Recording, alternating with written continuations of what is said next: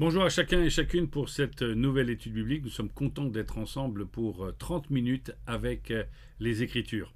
Nous voulons nous réjouir aussi parce que c'est la semaine de Pâques et nous vous souhaitons à chacun une joyeuse fête avec ce temps à la fois de tristesse. Vendredi, nous aurons un rendez-vous vendredi sur notre propre chaîne ici et si vous désirez être avec nous sur Zoom, vous pourrez aussi l'être.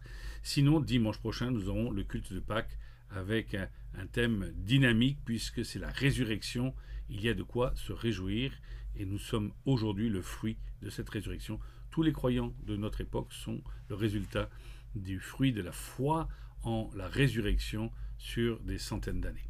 J'aimerais commencer par la prière. Seigneur, merci pour le temps que nous allons passer ensemble, que tu puisses nous aider à mieux comprendre ta parole et la mettre en pratique, que les textes de la Bible ne soient pas simplement une connaissance intellectuelle, mais que nous puissions en voir euh, les effets dans nos propres vies et dans celles de nos prochains. Veuille euh, bénir les malades, bénir ceux qui sont dans des moments de détresse en ce moment, pour des causes de deuil et autres. Nous te demandons, Seigneur, de nous accompagner les uns et les autres et te prions pour que cette situation dans le monde puisse changer. En tout cas, que nous, en tant que chrétiens, nous puissions avoir une bonne réponse, un bon répondant en cette époque particulière. Au nom de Jésus-Christ, nous te prions.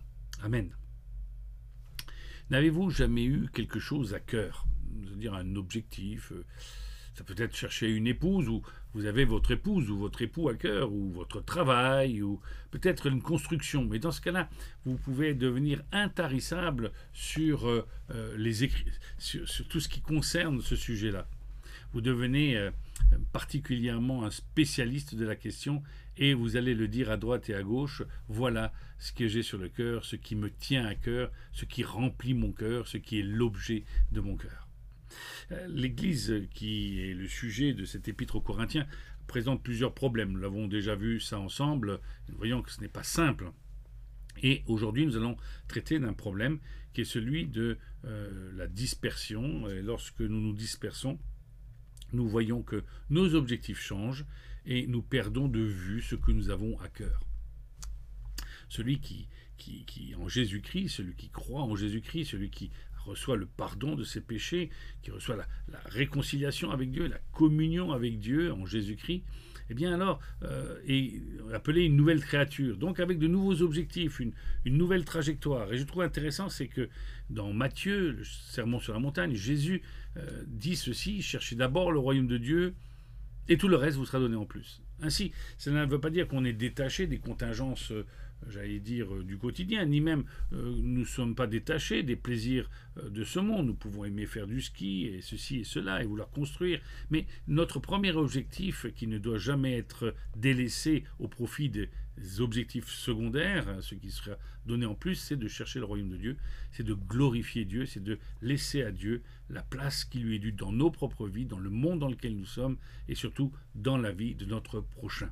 Nous allons voir ça ensemble avec cette première au Corinthiens chapitre 10 en, trois parties. Nous verrons ça euh, d'abord dans les versets 10, euh, chapitre 10, versets 1 à 11. Nous allons le lire ensemble et vous verrez que euh, ces objets de, de, dispersion, cette tentation, eh bien, n'est pas quelque chose de nouveau. Et pour commencer à illustrer notre dispersion et notre risque de perdre notre objectif, Paul va utiliser l'exemple des pères, de ceux qui nous ont précédés. Frères et sœurs, je ne veux pas vous laisser ignorer que nos ancêtres ont tous été sous la nuée et qu'ils ont tous passé à travers la mer. Ils ont tous été baptisés en Moïse, dans la nuée et dans la mer.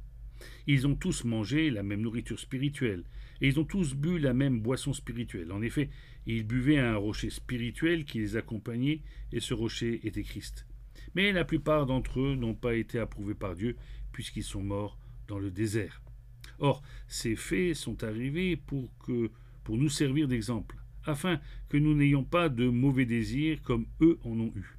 Ne devenez pas idolâtres comme certains d'entre eux. En effet, il est écrit le peuple s'assit pour manger et pour boire, puis ils se levèrent pour s'amuser. Ne nous livrons pas non plus à l'immoralité sexuelle comme certains d'entre eux l'ont fait, de sorte que vingt-trois mille sont tombés en un seul jour.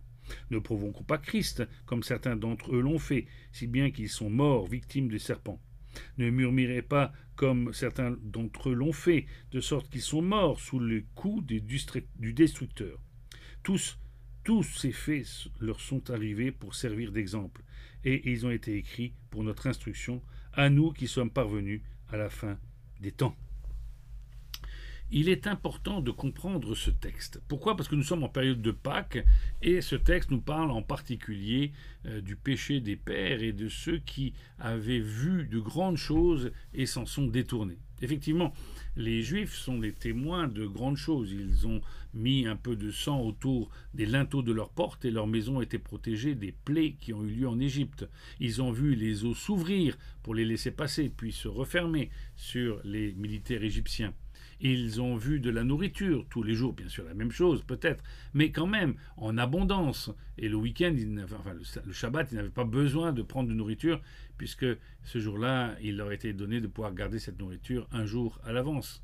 Ils ont vu toutes sortes de miracles et ceci, pour ceci, ils étaient motivés par le fait que Dieu leur avait fait une promesse, ils pourraient entrer en terre promise, ils seraient euh, là dans le pays où coule le lait et le miel, ils seraient enfin en en tout cas en paix spirituelle, ils auront accompli la volonté de Dieu, ils seront à l'endroit où Dieu les veut. Cela leur a coûté un peu d'efforts, mais il faut faire ces efforts pour arriver aux objectifs de Dieu, pour accomplir les desseins de Dieu. Ils ont vu toutes ces choses. Et voilà que d'un seul coup, pour une raison ou pour une autre, et entre autres peut-être la lassitude ou, ou le manque d'assiduité spirituelle, certainement pour beaucoup, ils en oublient les bienfaits spirituels pour retourner à des bienfaits charnels.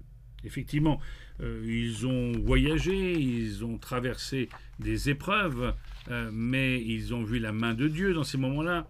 Mais d'un seul coup, les voilà qui s'orientent, comme nous dit le texte, vers d'autres choses l'idolâtrie en premier.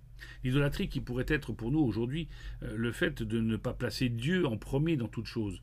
Peut-être pour certains ça va être le travail, la famille, euh, le sport, la musique, que sais-je encore. Ça peut même être des activités euh, spirituelles. On aime aller à l'église, on aime, mais on n'aime pas forcément rencontrer Dieu.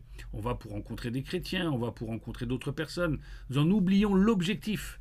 L'idolâtrie, c'est d'un seul coup transformer quelque chose qui est inerte, qui n'a pas de vie, qui ne donne pas la vie, en quelque chose de tellement important que ce qui euh, nous donne la vie, c'est-à-dire Dieu lui-même, le Christ lui-même, devient fade à côté de toutes ces choses. Un mouvement spirituel, il y a quelques années, s'était formé en disant qu'il voulait de nouveaux miracles, de nouvelles choses, euh, parce qu'ils étaient devenus, euh, comment dire, presque stériles. Ils trouvaient l'écriture stérile. Mais ce n'est pas l'écriture qui est stérile, c'est nous qui devenons stériles par notre manque de, rigueur envers la parole de Dieu. Mais nous allons voir ça tout à l'heure. Le manque de rigueur envers notre objectif. Nous sommes sauvés pour glorifier Dieu, c'est-à-dire pour montrer Dieu dans le monde dans lequel nous sommes et pour que Dieu puisse être démontré au travers de nos vies à chacun d'entre nous. Encore une fois, cela ne nous empêche pas de vivre, hein. toutes ces choses nous seront données en plus, mais d'abord chercher le royaume de Dieu, chercher euh, la, volonté de Dieu, chercher le dessein de Dieu, chercher à plaire à Dieu, comme nous dit le texte de Romains 12. Première chose, l'idolâtrie. La deuxième chose, la conduite sexuelle. C'est vrai qu'au bout d'un moment, l'insatisfaction peut-être physique des uns et des autres a fait qu'ils n'étaient plus dans cette attente de, du royaume de Dieu qui est à venir, ou dans lequel, un endroit où, ils seraient en paix, pourraient leur donner toutes les satisfactions avec leurs épouses ou leurs futures épouses ou, tout ce qui était là, ils se sont mis à avoir du désordre au milieu d'eux. La tentation du Seigneur également, nous dit le texte, c'est-à-dire d'un seul coup de vouloir plus de miracles, plus de démonstrations, au lieu de se contenter des promesses et de la parole qui leur avait été donnée. Et puis finalement le mécontentement, on veut toujours plus. On, est content de ce qu'on a, mais on aimerait autre chose. Et c'est vrai qu'avec Dieu, peut-être ce pain, cette manne et cette eau tous les jours, on aurait peut-être voulu peut-être un, repas avec entrée, dessert, plat de résistance, peut-être deuxième plat, vin et eau, que sais-je, vous voyez ce que je veux dire? C'est d'un seul coup, on on n'arrive plus à être patient du temps de Dieu, on veut que tout s'accélère, on veut tout tout de suite, immédiatement. Toutes ces attitudes euh, ont conduit ce peuple à périr, à mourir de ses propres désirs, au lieu de vivre de la volonté de Dieu. Il n'a jamais été dit que la vie serait facile avec Dieu, mais il a été dit que nous pouvons résister à toutes ces choses pour pouvoir montrer au monde dans lequel nous sommes qui est Dieu et où se place notre cœur. Car finalement, devenir chrétien, ce n'est pas simplement avoir ses péchés effacés, c'est se mettre au service de Dieu. Ça aussi, c'est une manière de glorifier Dieu. C'est de faire connaître Dieu et de connaître Dieu soi-même, en esprit et en vérité, c'est-à-dire de manière pratique et concrète. et pas simplement théorique. Plus on maintient les choses théoriques, moins elles nous apportent de choses. Mettre directement en pratique, glorifier Dieu, c'est peut-être à la fin de notre étude se mettre à chanter, prenez un cantique, peut-être euh, écouter un chant si vous ne savez pas chanter, lisez la parole de Dieu, lisez le chapitre suivant. En tout cas, nourrissez-vous de ce que Dieu nous donne, ceci est notre manne de chaque jour, et notre réponse, c'est de dire à Dieu, tu es le premier en tout dans notre propre vie. Nous avons d'autres désirs, mais nous, aujourd'hui, nous nous satisfaisons de ce que tu nous as accordé. Lisons ensuite les versets suivants qui commencent au verset 12 et qui vont jusqu'au verset 22. Que nous disent ces textes? Eh bien, on va nous parler cette fois-ci de la manière de résister à la tentation. Car si euh, nous avons cité nos pères, nous savons aussi que nous-mêmes, nous sommes sujets à la tentation. Lisons ensemble versets 12 à 22. Aucune tentation ne vous est survenue qui n'ait été humaine. Dieu est fidèle, et il ne permettra pas que vous soyez tentés au-delà de vos forces. Mais avec la tentation, il préparera aussi le moyen d'en sortir, afin que vous puissiez la supporter. C'est pourquoi, mes bien-aimés, fuyez l'idolâtrie. Je vous parle comme à des personnes intelligentes. Jugez vous-même de ce que je dis. La coupe de bénédiction que nous bénissons n'est-elle pas la communion au sang du Christ? Le pain que nous rompons n'est-il pas la communion au corps de Christ? Puisqu'il y a un seul pain, nous qui sommes nombreux, nous formons un seul corps, car nous participons tous à un même pain. Voyez les Israélites, ceux qui mangent les animaux offerts en sacrifice, ne sont-ils pas en communion avec l'autel? Que veux-je dire encore? Que la viande sacrifiée aux idoles aurait de l'importance ou qu'une idole serait quelque chose? Pas du tout. Mais ce que les non-juifs sacrifient, ils le sacrifient à des démons, à non et non à Dieu. Or, je ne veux pas que vous soyez en communion avec les démons. Vous ne pouvez pas boire à la coupe du Seigneur et à la coupe des démons. Vous ne pouvez pas participer à la table du Seigneur et à la table des démons.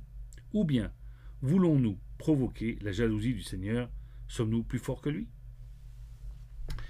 Cette euh, deuxième partie nous introduit sur le fait que nous devons prendre garde de croire trop en nous et pas assez en Dieu.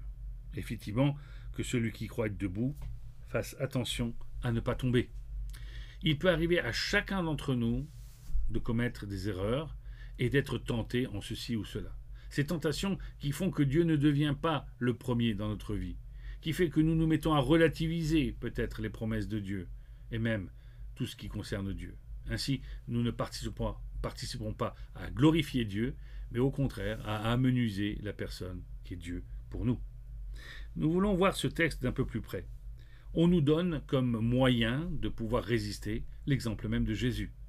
Vous connaissez certainement ce texte de Matthieu au chapitre 4, verset 1 à 11, cet célèbre passage qui nous parle de la tentation de Jésus dans le désert. Quel est le moyen pour lui de résister au diable qui essaye de l'empêcher d'accomplir euh, sa mission? C'est-à-dire de glorifier le Père, de le mettre en avant, de, de, le faire connaître, de faire connaître sa volonté, de faire connaître ses desseins, son amour, mais aussi sa justice? Eh bien, son moyen, c'est de vouloir tenter Jésus sur différents plans, qui sont autant celui de la glorification personnelle que euh, des richesses terrestres, etc. etc., etc. c'est intéressant ici de voir que Jésus répond toujours de la même manière. Il répond selon un axe qui reste le même hier, aujourd'hui, éternellement. Il utilise la parole de Dieu pour s'appuyer sur ce que c'est que la volonté de Dieu et non pas faire sa propre volonté. Comment distinguer ma volonté de celle de Dieu? Nous avons chacun à porter notre croix. Nous en parlerons dimanche euh, au culte. Porter sa croix, c'est continuer l'œuvre de Dieu et continuer à faire connaître Dieu autour de nous. Pour cela, nous comprenons alors que l'importance de l'écriture, l'importance de la connaissance de Dieu et surtout l'importance de mettre ces choses en pratique. Vous savez qu'il euh, y a des gens qui sont particuliers. Je me rappelle d'un jeune qui un jour euh, venait faire du patin à glace avec nous et je lui dis, mais tu sais jouer, faire du patin? Il dit oui, euh, j'en ai, ai fait pas mal. Et puis quand euh, je l'ai vu sur la glace, il faisait tomber les autres, il tenait à peine sur les patins. Je lui ai demandé, comment se fait-il que tu joues, tu dises que tu sais en faire? Mais pourtant, il dit, j'ai tout étudié sur euh, Internet et à la télévision. En fait, il n'avait jamais été pratiquant. pratiquer sa foi, c'est glorifier Dieu au quotidien pour qu'au moment opportun, c'est-à-dire lorsque nous sommes tentés par le diable, ou lorsque nous dit le texte, lorsque nous sommes mis à l'épreuve par Dieu, eh bien nous puissions répondre de manière adéquate et juste. Effectivement, Dieu nous dit aussi dans le texte que euh, nous avons euh, toutes sortes de tentations, mais Dieu ne permet pas qu'elles soient au-delà de nos forces.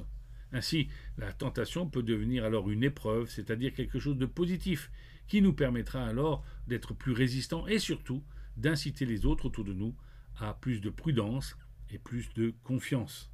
Faites tout pour résister dans toutes circonstances, c'est par la parole de Dieu, par la prière, par la proximité d'avec Dieu, tout simplement en étant plus prudent, plus confiant, plus proche de Dieu, et surtout ne jamais cesser de glorifier Dieu. Nous pensons au psalmiste qui, dans des situations difficiles, dans lesquelles il pourrait se mettre à maudire Dieu ou autre, eh bien, se met à bénir Dieu, à glorifier Dieu dans sa propre vie.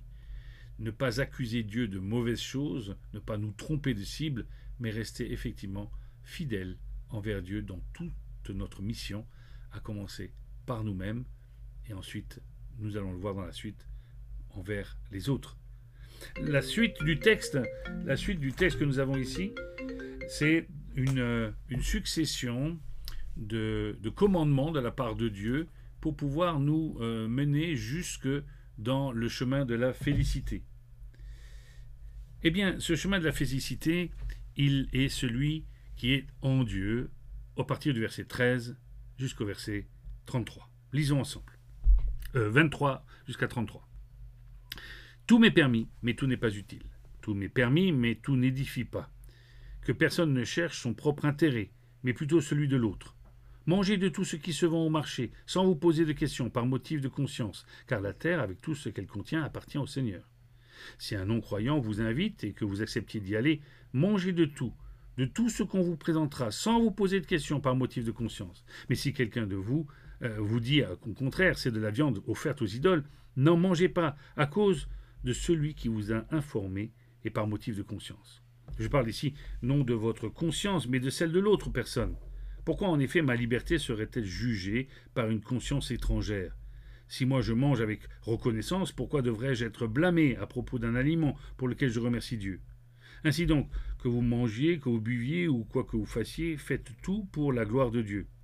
Ne soyez une cause de faux pas ni pour les non-juifs, ni pour les juifs, ni pour l'Église de Dieu. Faites, ne soyez pas une pierre d'achoppement hein, dans certaines traductions. Faites comme moi, je m'efforce en tout de plaire à tous, recherchant non mon avantage, mais celui du plus grand nombre, afin qu'ils soient sauvés. Soyez mes imitateurs, comme je le suis moi-même de Christ. Cette dernière partie nous explique encore autre chose.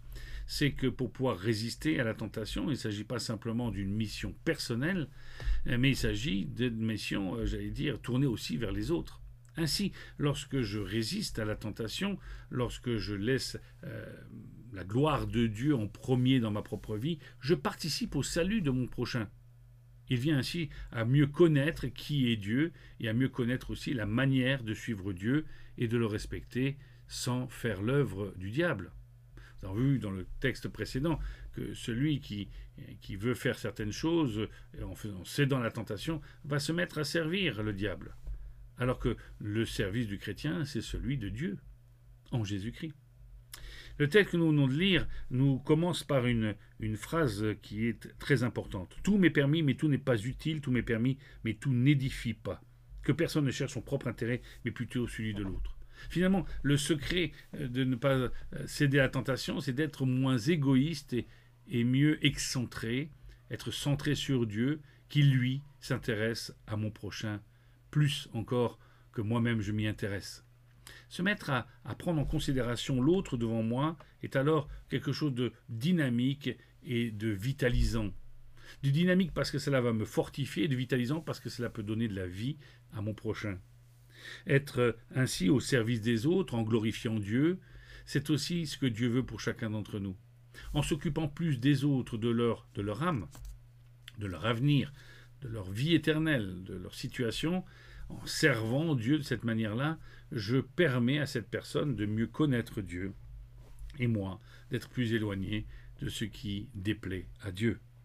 Accepter euh, de ne pas faire certaines choses pour que l'autre puisse mieux progresser, c'est là encore une fois la liberté que j'obtiens en Jésus-Christ. Ce n'est pas de faire tout ce que je veux, mais je sais que ce qui est nécessaire pour moi, Dieu me le donnera. Cherchez d'abord le royaume de Dieu, et le reste vous sera donné en plus. Que cela puisse vraiment s'ancrer en chacun d'entre nous.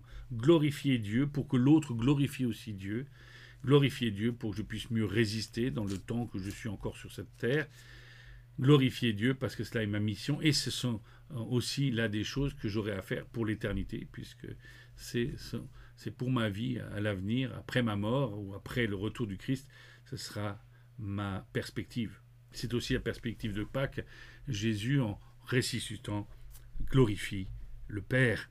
Il montre que c'est Dieu qui donne la vie et qui a tout pouvoir sur toute chose. Alors, euh, mieux vaut servir celui qui a tout pouvoir sur toute chose que celui qui se contente d'agir sur les choses temporelles de cette terre. La force de, de ma vie, euh, l'objectif de ma vie, ce qui est sur mon cœur, ce qui est sur ton cœur, doit être la recherche de l'éternel, la recherche, le désir de glorifier Dieu dans notre propre vie. C'est, de l'avoir en, en application dans notre vie. C'est d'éviter le péché des pères. C'est de résister à la tentation. Et c'est de rechercher finalement le bien d'autrui, plus que notre bien à nous-mêmes, puisque nous avons tout reçu. Éphésiens 2 nous dit que nous avons toute bénédiction qui vient de Dieu dans les lieux célestes. Alors, croyons que ces choses-là sont plus importantes que toute autre chose que nous pourrions avoir sur cette terre. Quand bien même Dieu veut nous offrir d'autres choses encore, puisque cherchez d'abord le royaume de Dieu et le reste vous sera donné en plus, cette abondance provient d'abord de celui qui se met dans le plan de Dieu. Alors, ma question pour chacun d'entre vous, chacun d'entre vous, c'est est-ce que vous allez choisir de glorifier Dieu? Voulez-vous le suivre?